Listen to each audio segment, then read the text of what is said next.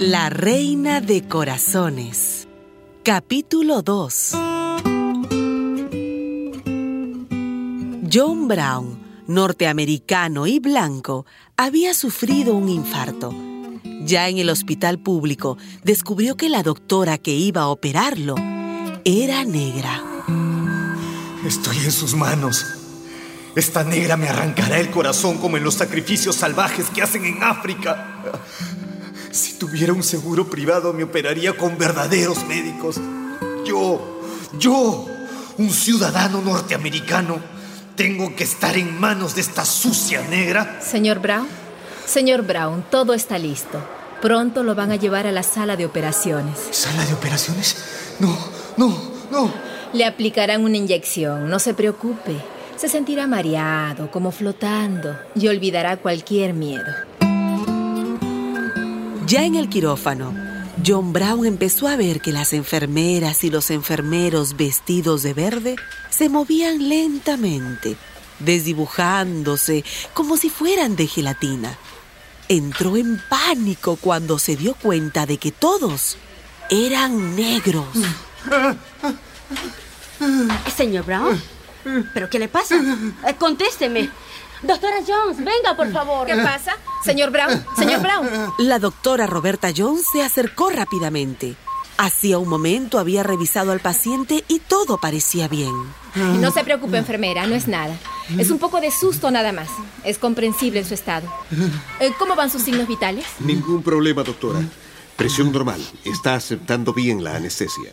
John Brown flotaba en la nube química del tranquilizante. Poco a poco su cerebro se hundió en las tinieblas. A ver, ¿todo en orden para la operación? Todo controlado, doctora. Bien. La doctora Roberta Jones acababa de ser nombrada jefa de cardiología del hospital. Era robusta, pero con un pulso tan delicado y exacto como el de un relojero suizo. La doctora miró detenidamente al paciente. Era un hombre blanco, un blanco de Tennessee. Su vida de mujer negra no había sido fácil en un mundo de blancos.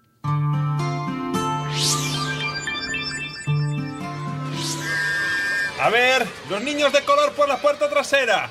Y cuidado con pisar el jardín, ¿eh? Venga, venga, en fila, por ahí atrás. No entienden, muchachos brutos. ¡Tonta, negra, tonta! ¡No te queremos aquí! ¡Qué escándalo! Eso de la igualdad con los negros es una vergüenza nacional. Mírenlos nomás. Si parecen animalillos, por lo menos los separan en los salones de clase y en los buses.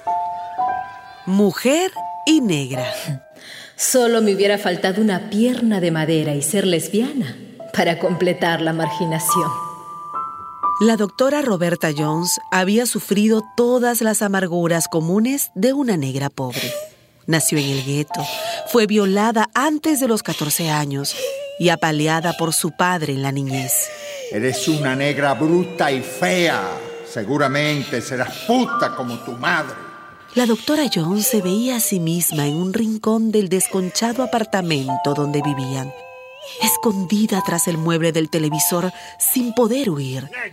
Recordaba el rostro deformado por la furia de su padre, el agudo escosor de los golpes de la hebilla y el cinturón mordiéndole los brazos y la cara. Doctora Jones, ¿Sí? el paciente está listo para el trasplante. ¿Comenzamos? Sí, sí. Comencemos la operación.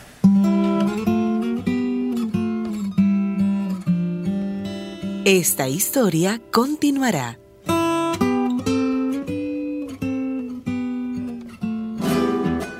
Una producción de radialistas apasionadas y apasionados.